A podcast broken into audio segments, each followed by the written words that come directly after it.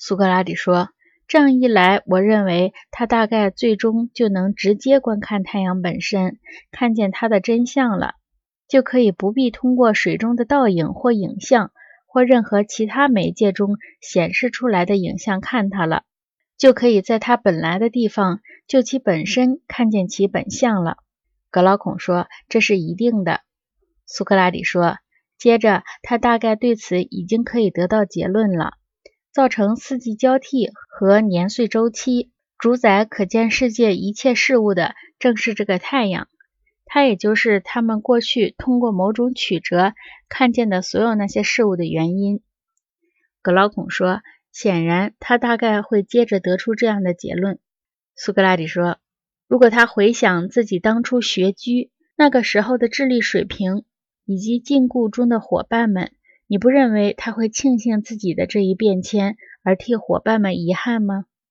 格劳孔说：“确实会的。”苏格拉底说：“如果囚徒们之间曾有某种选举，也有人在其中赢过尊荣，而那些敏于辨别，而且最能记住过往影像的惯常次序，因而最能预言后面还有什么影像会跟上来的人，还得到过奖励，你认为这个既已解放了的人？”他会再热衷于这种奖赏吗？对那些受到囚徒们尊重并成了他们的领袖的人，他会心怀嫉妒和他们争夺那里的权力地位吗？或者还是会像荷马所说的那样，他宁愿活在人世，做一个穷人的奴隶，受苦受难，也不愿和囚徒们有共同意见，再过他们那种生活呢？格劳孔说：“我想。”他会宁愿忍受任何苦楚，也不愿再过囚徒生活的。苏格拉底说：“如果他又回到了地穴中，坐在他原来的位置上，你认为会怎么样呢？他由于突然的离开阳光，走进地穴，他的眼睛不会因黑暗而变得什么也看不见吗？”